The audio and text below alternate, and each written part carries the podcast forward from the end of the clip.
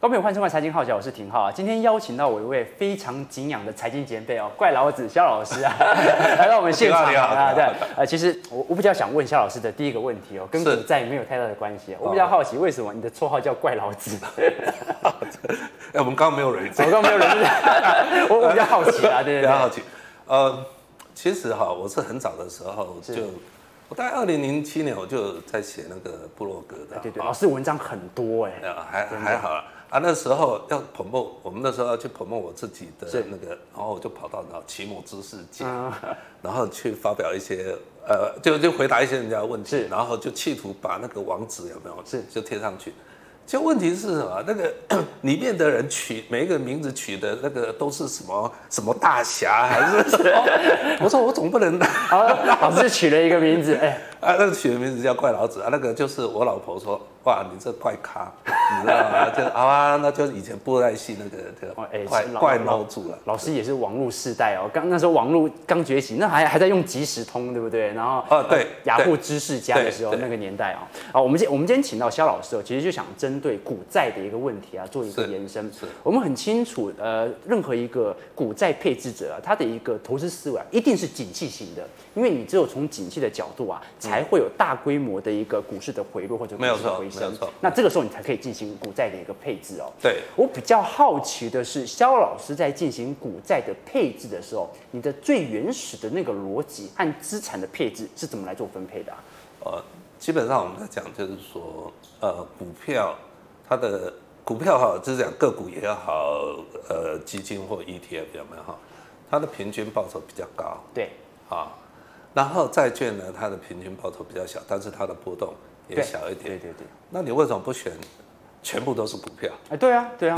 哎，其实我想过，只要我们在景气崩盘的时候啊，心态撑得住，其实尽量的抄底都不会太大问题，因为股市长期趋势向上嘛，对不对？呃，对，呃，等等等等等，啊，就是说，基本上有没有哈？我我所做的有没有？是，都叫长期持有，嗯，就比较有那种人家讲的存股的味道，哎。啊，你既然要存股，你为什么只要存一两档？所以呢，你为什么不存一篮子？是啊，也就是说，我们是存呃，像一个台湾的呃台湾五十指数有没有？好，这样子一篮子就好。好，重点来了，就是说它的平均报酬比较高，那你为什么要呃还再加上债券呢？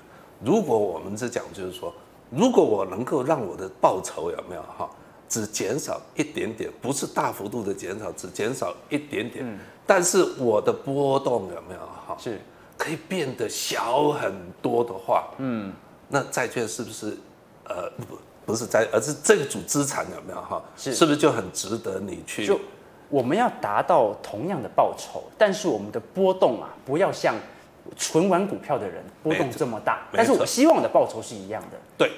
没错，其实这个有点像我们说车子有没有？是哈，你如果没有避震器，是，你在路上走是不是咔，你会觉得很不舒服，对不对？其实你也可以开到，问题是不舒服啊。对，没错。嗯，那如果说我们把它加个避震器的话，是好，哎，或许我的速度我再往前冲，不能冲那么快，但是呢，哎，让我的坐的舒适度好很多。其实债券有没有哈？这个部位它的主要的概念。是这样，也就是说，你把它加起来以后呢，你能够减低整体资产的波动。哦，肖老师这点讲的很好。我们看一张图表，其实跟各位来做一些解释哦。肖老师刚才讲到啊，第一个产业的分散很重要，所以最好是选取这种 ETF 啊或者基金的一个类型。对。那从股债的配置来看的话，我怎么知道要多少的比例呢？呃，基本上有没有哈？其实我们要看它的那个股债的比例有没有哈？呃，我。这这里可以谈投资学吗？当然可以，谈什么都可以，真的。网络没有禁忌啊。我我我们今天来看，就是说 股债的配置有没有哈？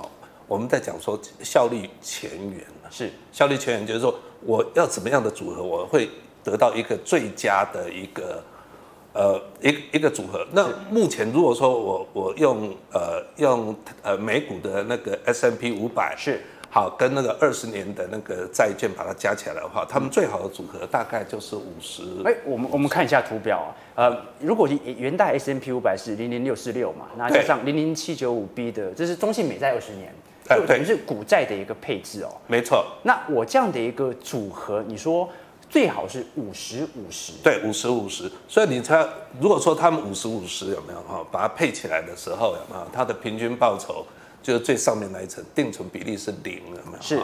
平均报酬是八点七一，嗯，那标准差是八点一七。是。如果只有零零六四六呢？其实它的报酬是呃，也是这么，就它的报酬有没有哈？会比八点七还高一点。是。但是所谓的标准差就是它的波动度有没有？哦，就是大概十二个 percent 左右。哎，这也就是说，心态不好的人，如果你的标准差过大的话，你可能撑不过去哦。没错，没错，没错。嗯，尤其是如果说你是呃退休族的时候，是你希望就是我从这边能够提那个 回来，就是我把钱提出来的时候，我当然希望我的资产是稳定的。是啊，所以你刚刚讲的很对啊，都有很多人。心态心态不好的人，就是就是他会杀杀出去。那那这种股债的配置，如果从整体绩效来看的话，对会我比较好奇的是，股债配置啊，一定比较稳定，就心态一定会比较好一点，比较舒服。但它的绩效会真的比较好吗？我们看一下图表哦。OK，我我们看了哈，就是蓝色的有没有哈？嗯，那个就是百就是百分之百，全部都是呃 S M P 五百，也就是在台湾可以买得到，就零零六四六了。是。所以你有没有看到，它是二零零八年的时候，它是往下跌，有没有？哈，对，啊，往下跌，然后后来又在很很大的涨起来。但是你看，如果全部都是债券的话，是百分之百，有没有？哈，最绿色的那一条线是，哎，它也是。呃，涨涨跌跌，但也是一路往上，对不对？对。但是你有没有看到，二零零八年的时候，股票跌下来的时候，债券是涨上去？哎，对对对。二零一二年的时候，是不是也是一样？有没有？刚好是我箭头那个箭头指的那个地方，是是不是？哎，股价是先往下再往上，然后那个债券呢一路往上，然后到那个二零一六年的时候，你有没有看到债券跌下来？是，刚好又刚好在最右边那里，股票是不是又刚好上去？而且这些长期报酬来看都差不多哎。是，这个这个也是让我很讶异的一件事，就是二十年的债券有没有？是，居然跟股票差不多。对对对啊啊！当然，如果短天期就没有那么好了。是啊，但是这个长。这个是我自己算的，是。这个是从那个雅虎，不过这个是含息的报酬。啊，对，当然还原息值，哎，还原息值，所以现在重点就是，如果五十五十把它加起来，是。你有没有看到？其实它的那个报酬刚刚好，是不是那个橙色的那一条线刚好走中间？哎，所以这样的配置基本上从绩效来看的话，是不错的一个表现哦。没有错，不不过这个肖老师，我们这样拉回来看哦，就是说我们在进行这种股债配置的时候啊，是。我讲的是。买进的那个策略，我都知道我要五十趴五十趴。对，那我什么时候该买？是随时都要买的话，就是嗯，股票买一股，然后债券呢也买一个单位这样子吗？呃，当然不是这样的。那是怎么买呢？基本上，如果在平常的时候有没有哈？你大概就是呃定期定额买就好了。是啊，但是遇到这种呃，当我们你刚刚讲说那种景气循环的时候，大波动，对，大波动，景气循环你会怎么看？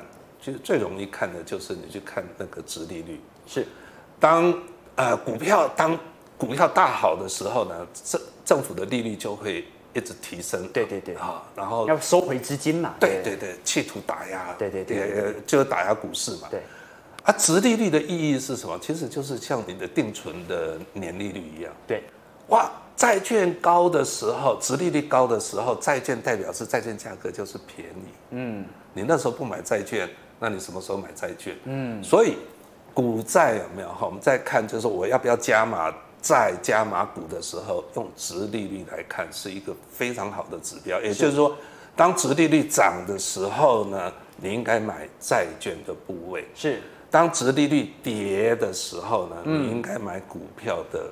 部位啊，简单来讲啊，只要政府或者说联准会啊开始采行这种升息循环的时候啊，是基本上啊就是你购买这种债券的时候，没有错。只要降息哦，比如说今年的三月啊，是突然一口气降到零，就是你购买股票的时候。对。可是我这边要跟肖老师问一个更深奥的一个问题哦，我们都很清楚，其实以超长期来看哦，是。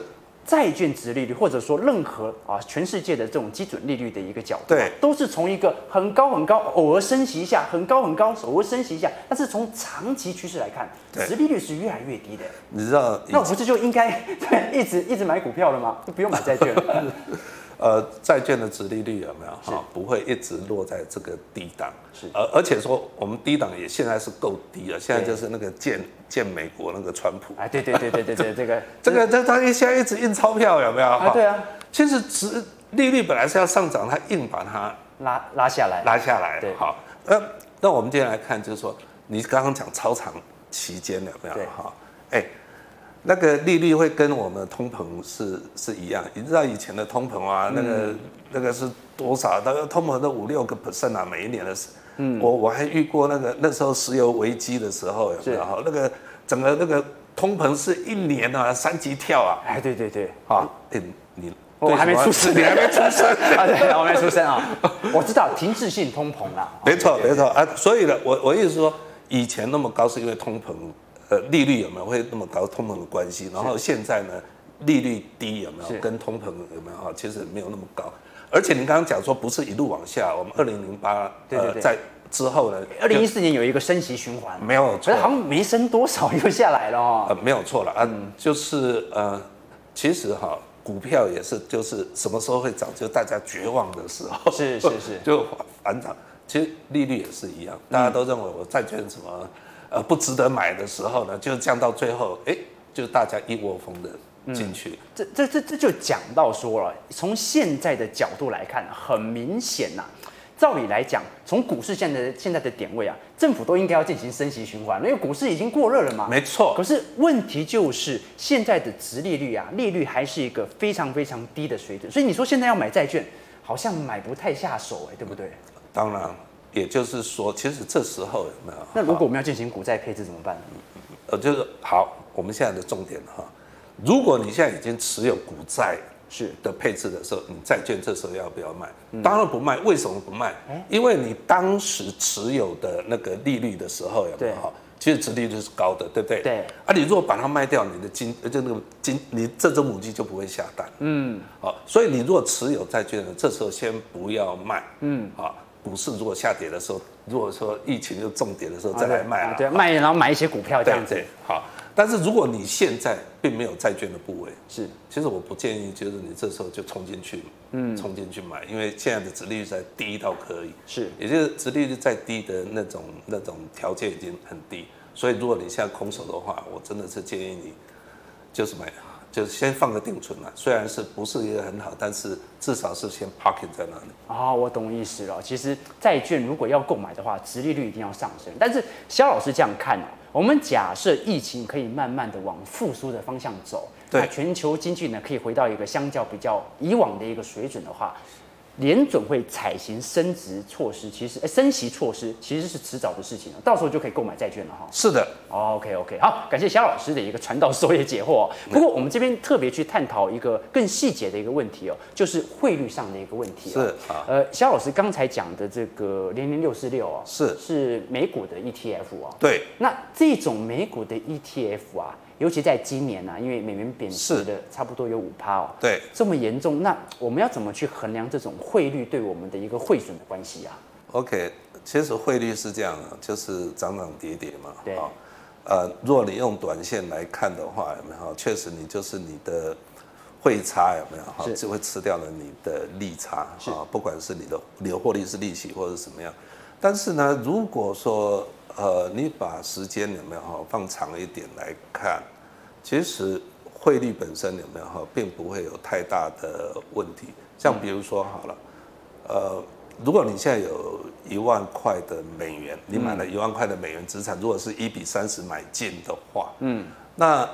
重点是你有没有报酬率？如果你的报酬率每一年能够有十个 percent，我们不要太多，你是不是七年你就会翻一倍？就是七二法则嘛。对啊，其实所以你是不是利率对？所以是不是就是等于是你已经有两万块的美元的资产？好，这时候如果万一利率跌了十个 percent，不要说五个 percent，是跌到一比二十七，嗯，所以你是不是等于是那个两万块资产是不是等于剩下大概一万八？对对对。所以你是不是有八十个 percent 的报酬？哎，对，还好像还是不错啊，还是很好啊。嗯，哦，然后这个只是最差的情况，哎，利率也会涨啊。哎，对，如果它涨十个 percent，一比三十三的时候，你其实你是变成一百二十个 percent。嗯，所以这个意思是什么？哎，利率当当我们的汇率有没有跌十个 percent 的时候，跟涨十个 percent 有没有？嗯、我确实我的报酬率只是在八十个 percent 跟一百二十个 percent 中在波动啊？为什么会这样子呢？就是因为我们的投资的报酬率它有复利的效果，哎，但是汇率呢，它没有复利效果。而且而且它是什么上上下下，有时候高有时候低啦。对，所以你不代表说，呃，你如果看短期，对，你当然就看到它是亏损的。是。但是如果时间拉长一点，其实汇率老师还好。更何况，如果你如果能够定期定额买入的话，其实你买入的汇率就是平均成本啊。对对对，其实我们今天讲到一个非常重要的一点啊，在于定期定额和分批入场哦。只要时间拉得够长啊，你定期定额啊，你不只是分担掉这种成本购买的一个风险，是你不会买在单一价格，你也可以把汇率的风险，你升值的时候买到了，贬值的时候也买到了。是的，基本上风险这个汇率的风险完全分散掉了。当然了，还还是有观众朋友一直在询问哦，就是说如果我们想要选择这种。相较纯台币计价，不会有这种汇损的这种这个冲击的话，是。那么台股的 ETF 有没有一些可以选择的？台股有没有？对，我我我们讲说台股的 ETF 嘛，哈，其实买只要呃，除了大家很耳熟能详的零零五零，但是零零五零它还有一个孪生兄弟是富邦的零零六二零八，还是追踪的标的。富邦台五十。那我们现在我想很多的那个呃。投资者会有一个问题，现在那么高有没有？对，是不是真的过高呢？然后以前不是只有六五六十块吗？我现在是上百一倍，对不对？你好像一路以来都买不下手，都觉得好贵哦。但是我我说好，现在确实是是不是过高？我们只要看说，像比如说零零五零，它的本益比现在是多少？其实现在本益比是二十倍。嗯，那我这里有哈，我就把历年来，二零一一年二月八号、二零一五四月八号跟二零一八的二一月二十三号，这个都是什么波段的高点？嗯，波段的高点，那时候它的本益比都只有十五倍左右，你们看到？哦，所以现在真的是有一点高哦。现在真的是有一点高，但是我要讲的是什么？它会不会回到六十块？嗯，你不用笑想，为什么？因为。六十块那时候，二零一一年二月八号的时候，它的本益比是十五倍，嗯、也就是它的 EPS 有没有看到？它是四块钱，是。可是二零一八年的时候，这些公司有没有哈？嗯、它赚的钱不再是只有四块啊，它也真的在成长啊。是的，嗯、所以五点七三，你有没有看到？二零一八年，嗯、所以意思是什么呢？就是说现在是不是过高？是过高，但是你不要期望说它将来下跌跌到六十块。别不要笑想，但是呢，九十块以下没有？嗯，赶快冲去买吧。啊，其实从股债配置的一个角度来看啊，基本上啊，呃，股市崩盘的时候，老实说了，就是你第一个，第一个你可以衡量你要不要卖债券的时候，这是一个非常好的一个考虑点呐啊。所以说，殖利率是一个观察点，但是从景气的一个大幅波动啊，是你都跌到觉得自己心里不买不好意思的时候，当然就是跳下去买了。是啊。不过老师这边讲的零零五零呢，相较这个景气联动性是非常非常高的。对。我们谈到其他的，比如说高配息型的 ETF，零零五六的。配息型的 ETF 的话，是它也是一样，跟景气型是一样的一个操作吗？还是说就就直接纯买定期定额买就可以了？定期定额买就好了。哦，真的？对，因为为什么？就是说，其实你会去看那些，我我们讲说高配息有没有哈？高配息的公司通常都代表是什么意思？它不会成长，嗯、也就是它是平，它是平，呃，就是它不会成长赚的钱有没有哈？是很固定，因为高配息就是我钱都配给你，我拿来再去投资。它就它就不会成长，所以这样子这种公司的它的股股票价格相对是比较不会涨涨跌跌。是，所以你既然要配息，嗯，那你干嘛去管它的股价高低？哦，所以你不需要，就是你你平照平常这样买就好了。那那那我就问一下老师自己的操作当中啊，是有股票的部位，也有债券的一个部位，是，还有一部分是定存的部位哦。对，我们先讲股票的部位啊，老师的股票的部位大部分是景气型的。呃，对，OK OK，对，老师不太想要这个高配息型的 ETF。哦，不会，我不会，因为什么？如果真真的你要高配息的话，是吗？那我为什么不直接来从那个债券拿就好了？啊，它的配息不是更稳吗？啊，对对对。所以我既然已经有股债配置了，我我就不再去在股票这个地方了，没有？因为股票是攻击型的，我要的是报酬。嗯，债券是防御型的，我要的是策略要很严谨啊。对。那我既然股票老师主要是景气型的，那现在老师的股债的配置的部位跟定存比例大概是多少啊？我我目前有没有哈？因为我是退休了哈，所以我是定存的话，我三年内有没有哈会用到的生活费，乖乖的放定存。是我剩下的部分是放在股票跟债券的 ETF，呃股 ETF 跟基金是啊，然后呃股票部位是三成，债券的部分是七成。哦，可是现在是景气相较高点，老师还是比较少股票。呃，对。对，哦，是因为有出售一点点了吗？呃，没有没有，我我是不是因为出售一点？其实我现在股票的价，呃，我没有很仔细的看，但是我现在股票的部位应该会比较多一些。嗯，因为前一阵子那个三月的疫情，三月的疫情的时候，我卖了一些债券啊。我我现在忍不住啦，因为太便宜了，股票一定要减一下，是？我没有减那么多，我要分五批有没有哈？我只买到一批之后，它就反弹回来，所以我现在手头上还有一。还有一些债券、现金啊，现金现金。因为我那时候债券把它卖了一些。哦，你债券卖的当下并没有卖一批债券，就刚好买买一批股票。不是这样，因为债券我是觉得我就把它卖掉，然后就存粮，要准备 分分期要去买股票。因为我这一次的一个抄底动作，我是真的是。几乎百分之百的资金都已经投入了，所以我一直很遵循老师这种债券的一个思维，就一直在想说有什么机会。很明显是景气高点，很想要做一些避险，很想要不想让自己股票的一个亏损幅度啊，到时候泡沫破裂的时候太大。这个时候呢，其实啊，最好的办法，既然债券也卖不掉，如果你认为股市过高，我自己的想法，那出清一些股票，至少获利了结一下。老师觉得不错哈。哎，也没有错啊。Okay, okay. 现在确实是也是过高，你从那个本一比来看。嗯，那老师给我最后一个建议哦。老师认为，相较年轻人呐、啊，这种股债的配置应该要多少比例比较恰当？哦，那个通常我们很简单的嘛哈，呃，股票的部位有没有哈？你就用一百一十减掉你的年龄啊。哦，那我现在可能要八成都是 股票。那我自己稍微认为稍微高了一点，这是一般他们在讲，但是我认为还是一百减会比较好，减一百减到你年龄，所以你现在的话七十个 percent 的。七八成左右，七八成左右。OK OK，好，感谢肖老师今天传道授业解惑，这学习很多，哎尤其是我们对于这种长期投资思维啊，其实肖老师讲了这么多，我知道一个重点很重要啊，那个心态一定要够沉稳，是，一定要撑得过去。是的，因为我们所看的是一个超长期的投资人生哦。我常跟观众朋友讲说，我们所做的任何的短期投资啊，最后都会连成一条线。为什么呢？就算你把把胜。最后一把年纪了，输一次就足够把之前输的全部赔光，对不对？我再讲一个，就是我每次上课的时候，有没有哈？我会秀给一个我那个学员看我的那个绩效，有没有哈？投资二十几年，然后我的那时候三十万，有没有哈？现在是一百二十几万，嗯，然后你知道持有期间是多长？就刚刚讲二十几年，是经历过科技泡沫，经历过金融海啸，有没有哈？是经历过这次的那个大跌，是。所以其实这个就是我我这我我做事情有没有哈？就是这样，书上怎么讲我怎么做，嗯啊，这个就是结果，是超长时间。